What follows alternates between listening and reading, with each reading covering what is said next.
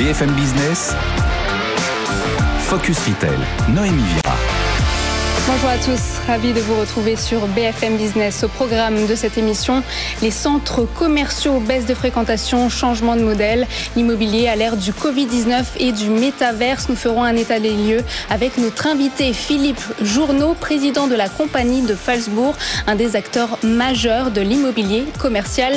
Focus sur le plus grand centre commercial au monde. Il est à Dubaï. Notre expert Raphaël Palti, président fondateur d'Altavia, nous en Nous ferons aussi un détour par la Californie pour parler d'un marché lui aussi devenu une attraction, le Farmers Market. Et après les véhicules, les vélos et les trottinettes en libre service arrivent les chargeurs de téléphone.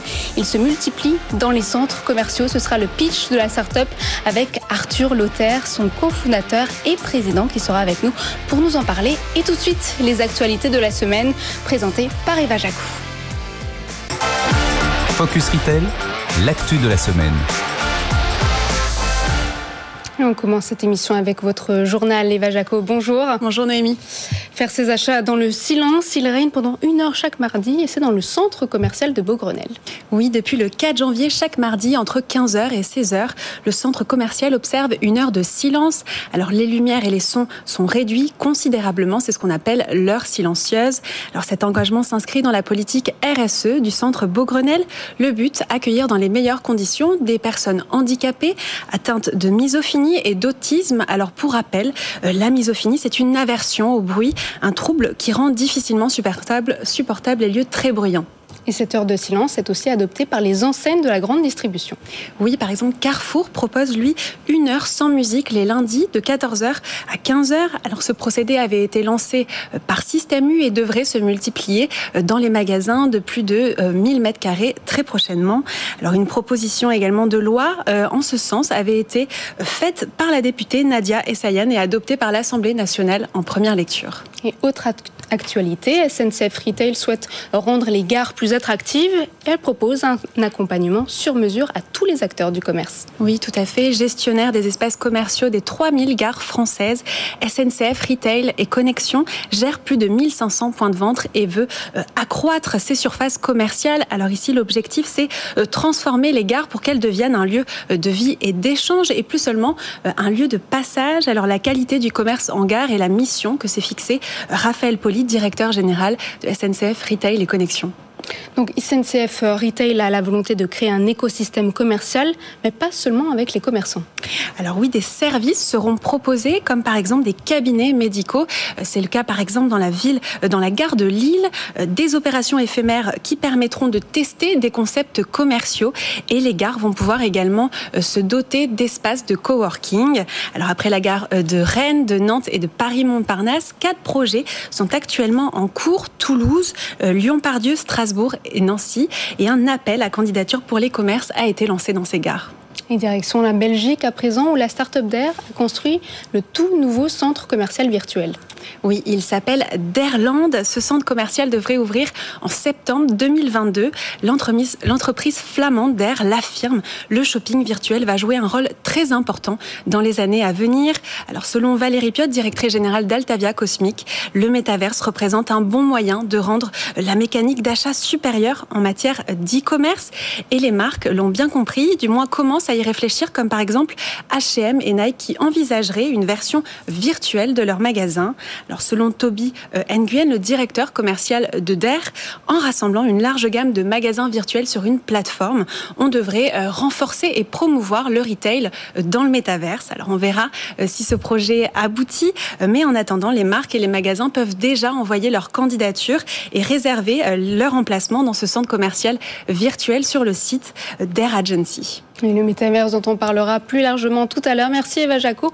On vous retrouve la semaine prochaine et tout de suite l'œil de l'expert. Focus Retail, l'œil de l'expert. On retrouve notre expert Raphaël Palti. Bonjour, président fondateur d'Altavia. Bonjour. Alors au fil des ans, les gares sont devenues plus attractives. Ce qu'a dit Eva est intéressant, euh, transformer la gare en un lieu de vie et plus seulement en un lieu de passage. Alors tout d'abord, la gare, c'est avant tout un lieu physique. Et la bonne et la règle d'or euh, dans le commerce physique, c'est location, location, location. Les trois règles d'or. Inventées d'ailleurs, on l'a oublié, par le fondateur de Mark Spencer à l'époque, où c'est lui qui disait location, location, location. Vous nous apprenez quelque chose là. Oh, il y a quelques personnes qui le savent encore.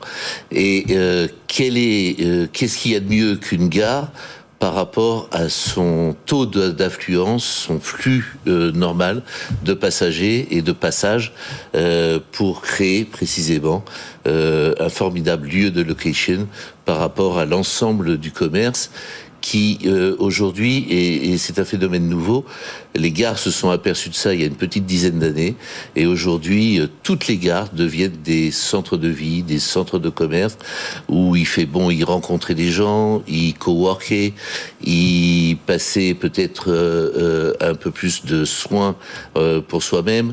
Enfin bref, aujourd'hui, on n'est qu'au début de ce que vont devenir les gares en matière de pôle d'attractivité très forte. On va dire qu'historiquement, euh, les villes étaient construites autour des gares, et puis peut-être qu'il y a une nouvelle ville là qui se construit à l'intérieur des gares.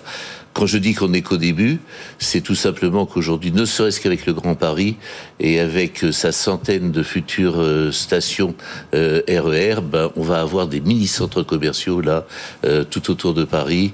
Et puis bien sûr, les grandes gares sont appelées à se transformer et à muter dans les années qui viennent. Et autre actualité intéressante, ce centre commercial virtuel en Belgique. Encore une fois, le métaverse a frappé. Alors, il y a euh, plus de, il y a plus de freins technologiques aujourd'hui. Tout est possible. Et à l'ère du tout est possible, eh bien, euh, c'est libre cours à la créativité commerciale. Et du coup, effectivement, euh, alors ça, c'est dans la version de, de, base que cette start-up va lancer un centre commercial virtuel. Quand je dis version de base, c'est-à-dire qu'on va visiter virtuellement un centre commercial comme si on était dans un centre commercial, boutique après boutique, assortiment après assortiment. Mais ça peut aller beaucoup plus loin. Et à l'exemple de ce qu'a présenté euh, l'entreprise Lotte, qui est assez connue euh, sud-coréenne euh, au CES de la semaine dernière à Las Vegas, eh bien aujourd'hui, dans le métaverse, et on va pouvoir avoir une offre multi-enseigne dont les produits vont venir au client selon son profiling, selon ce qu'il souhaite, selon ce qu'il désire. Donc entre les deux, il y aura énormément de créativité commerciale et ça n'est que le début. Merci Raphaël. Et tout de suite, nous allons interroger euh, Philippe Journeau, président de la compagnie de Falsbourg, sur ce phénomène du métaverse. Restez avec nous. Focus Retail, l'interview. Depuis le début de la pandémie, les commerces ont souffert des fermetures imposées par les restrictions sanitaires. La fréquentation des commerces spécialisés des métropoles reste loin du niveau pré-épidémique, selon euh, l'indicateur de la Fédération d'enseignes Procos. Pour en parler, j'ai le plaisir de recevoir Philippe Journeau. Bonjour. Bonjour. Vous êtes président de la compagnie de Falsbourg, un des acteurs majeurs du marché euh, immobilier euh, commercial. Êtes-vous inquiet à l'arrivée des soldes? Alors, nous, à la compagnie Strasbourg, on n'est pas inquiet. Alors, les gens ne connaissent pas la compagnie Strasbourg, mais ils connaissent très bien nos sites commerciaux. Ça s'appelle The Village euh, du côté de Lyon, ça s'appelle Mon Grand Plaisir du côté de Plaisir, la Croix-Blanche à Sainte-Geneviève-des-Bois, l'Atoll à Angers, Waves à Metz, etc., etc. Donc, on est une entreprise B2B. Et nous avons eu la bonne idée, il y a une dizaine d'années, d'avoir une stratégie qui était fixée autour de quatre axes. Une architecture exceptionnelle, une écologie exceptionnelle, un bien-être pour les gens pour les consommateurs et les gens qui se baladent exceptionnel. On voit quelques photos derrière. Et, euh, et, enfin, un digital exceptionnel. Et la concordance de cela fait que notre entreprise a très très bien passé cette, euh, cette période difficile parce qu'en particulier, la plupart de nos grands sites sont à ciel ouvert avec beaucoup d'entertainment. Donc, ce sont des lieux de, de, vie, des vrais lieux de vie. Une fois que l'on a dit ça, euh, le commerce est, euh, n'est pas, je dirais, un monolithe vous avez différentes situations. Vous avez des méga-sites près euh, de lieux de bureau comme la Défense, où c'est quand même plus compliqué à cause du télétravail. Vous avez des petites galeries sur lesquelles les investisseurs n'ont pas investi, et nous avons fait partie de ceux qui avons plus investi, donc du coup on s'en sort bien, on n'a pas du tout peur de ces soldes. On dit, on dit de, vous, Philippe, que vous êtes le promoteur immobilier commercial qui va jusqu'au bout de ses rêves. Et à chaque euh, nouveau centre, on se dit, euh, ben c'est encore plus créatif, encore plus innovant, encore plus Qu'est-ce qui vous anime Qu'est-ce qui vous pousse à ça? Ce qui nous anime, c'est une de nos valeurs, c'est l'amour du client. On essaie de faire ce qu'on sait faire de mieux pour le client, le consommateur et l'enseigne au moment où on le fait. Donc quand il s'agissait de l'enseigne, eh bien quand il y a eu la crise, on a dit on vous fait pas payer les loyers. Et lorsqu'il s'agit du consommateur, eh bien euh, on fait. Vous, si vous allez à Madrid, on est allé. On a, il y a un journaliste qui a dit c'est l'entertainment au Zénith. On a fait euh, trois lacs comme au Bellagio à Las Vegas. On a fait euh, euh, une, une zipline qui passe au-dessus du lac. On a fait plein de jeux pour tout le monde, 50 restaurants, etc., etc. Ce qui nous anime, c'est de plaire aux gens. Les gens ont, ont une vie difficile et on veut que chez nous, ça soit le meilleur moment de leur semaine pratiquement. C'est ça et justement, vous changez de modèle, il y a moins de boutiques, euh, moins de boutiques et plus de loisirs, plus de restaurants. Est-ce que les centres sont de moins en moins commerciaux finalement? Non, ils sont de plus en plus pluriels, c'est-à-dire que ce sont des lieux de vie. Euh, Raphaël parlait tout à l'heure des gares. Nous avons des centres de soins, euh, nous avons euh, des coworking, nous avons une plage à Madrid qui est notre dernier site. Et donc le prochain site, il y aura une plage.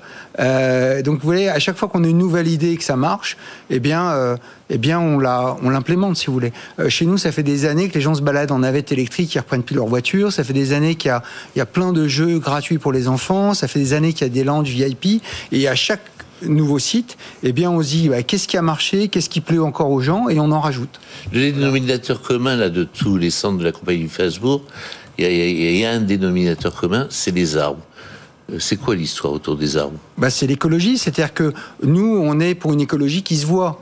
Euh, on, considère qu'on ne va pas raconter aux gens je fais un centre commercial écologique parce que j'ai euh, la norme euh, very good et excellente. Le client ne comprend pas ça. En revanche, il comprend quand il voit des arbres fantastiques, il comprend quand il voit des nuées de panneaux photovoltaïques, il comprend quand il voit des éoliennes et toute la cuisine en fait interne ne, le concerne assez peu. Mais on veut une écologie qui soit visible. Est-ce que vous seriez prêt à investir dans le métaverse? Oui, bien sûr. Comme tout le monde, nous regardons le métaverse, évidemment. Mais dans le métaverse, c'est comme dans la vraie vie. Il faut qu'il y ait l'expérience. C'est-à-dire que euh, c'est pas, euh, c'est en fait un nouveau continent. Euh, c'est un nouveau continent, mais il faut que l'expérience soit sympa. Ce que je vois souvent dans les photos de métaverse, je vois des avatars pas très jolis. On est très éloigné des jeux vidéo de mes enfants. Donc il faut que ça soit une vraie expérience qui soit canon. Et si l'expérience est canon, eh bien évidemment, ça vaut la peine. Si elle n'est pas canon, vous verrez que ça ne marchera pas. voilà, c'est toujours l'exécution qui compte. Est-ce que la compagnie de Facebook a déjà acheté euh, sa part de l'eau et de terrain dans le métaverse? On y pense en fait, on est en train de regarder. Est-ce qu'on peut avoir des répliques de vos centres commerciaux par exemple euh, dans le métaverse? Oui, mais oui. Vous y réfléchissez Oui, réponse oui. Mais euh, on a, nous, en digital, on a, on a été des, vraiment très précurseurs sur le digital. On a fait une chose qui est très importante, c'est qu'on a fait via une, via une, société partenaire qui s'appelle Wishibam, le premier centre qui soit à la fois physique et digital. Vous parliez de l'angoisse des sols, des résultats, etc.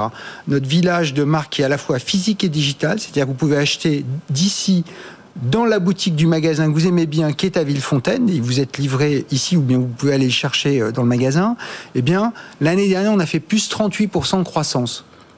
Grâce en plein, à En plein Covid. Ouais, grâce à ces... Et on est à plus 27 par rapport à 2019. Alors, tout le commerce et tous nos sites sont pas comme ça, mais c'est le site qui a été le plus, euh, euh, on est allé le plus loin dans cette expérience digitale. Et sincèrement, euh, il y, a, des effets de levier qui sont fantastiques pour le commerce. Et d'ailleurs, cette, cette, société Ushibam digitalise, essaye de digitaliser des centres-villes entiers. Parce qu'un de nos sujets, c'est que si le commerce ne devient que digital, les villes meurent. On a tous vu euh, les villes fantômes, etc.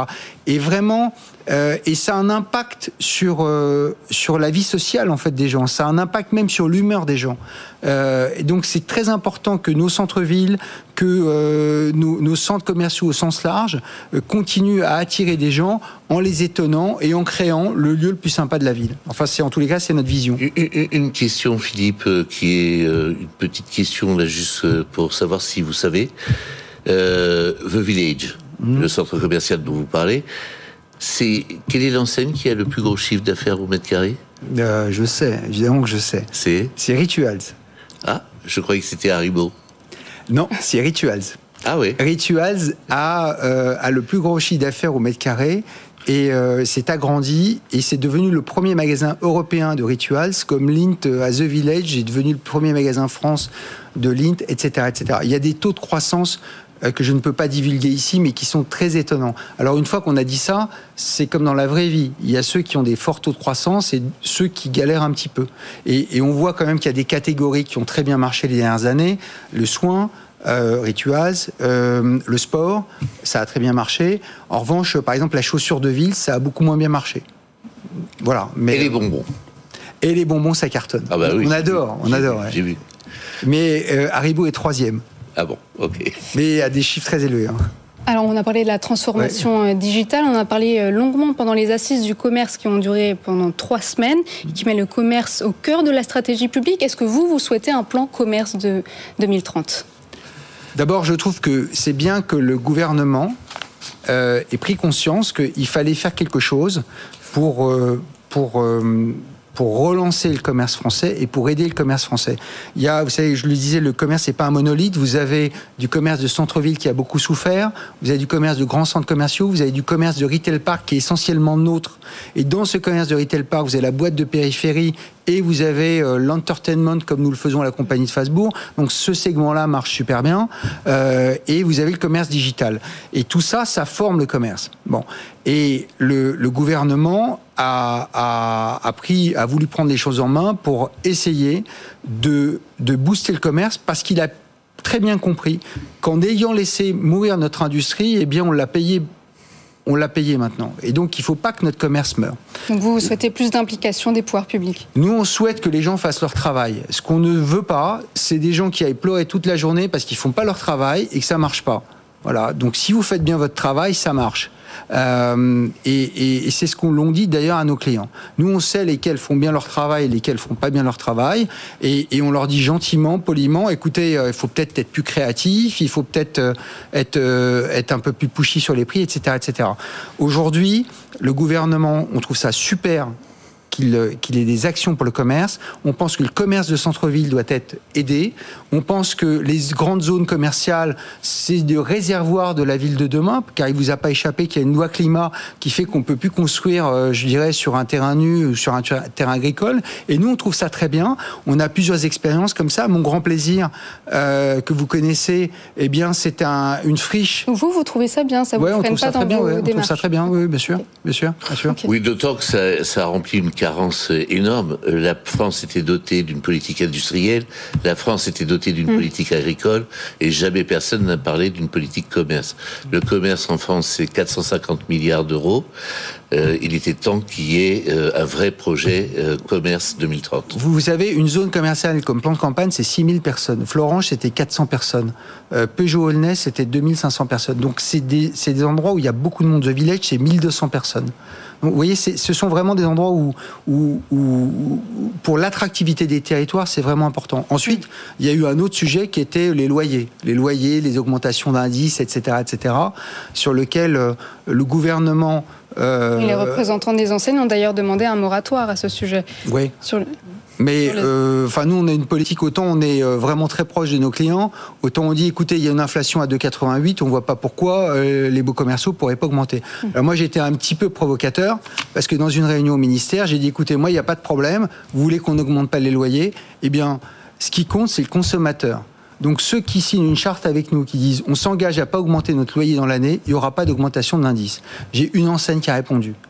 Merci d'avoir été avec nous, Philippe Journeau. Le message est passé. Je rappelle que vous êtes président de la compagnie de Falsbourg et tout de suite le chiffre de la semaine. Focus Retail, le chiffre de la semaine. 1200 boutiques réunies en un seul lieu. Vous nous parlez du plus grand centre commercial au monde, le Dubai Mall. Et c'est le chiffre de la semaine avec 1 124 000 mètres carrés. 1 124 000 mètres carrés, c'est euh, 200 terrains de foot pour visualiser la chose. Énorme. Et euh, c'est effectivement le plus grand centre commercial du monde, le Dubai Mall. C'est celui qui a détrôné l'historique plus grand centre commercial du monde, euh, qui était aux États-Unis, euh, Mall of America. Désolé.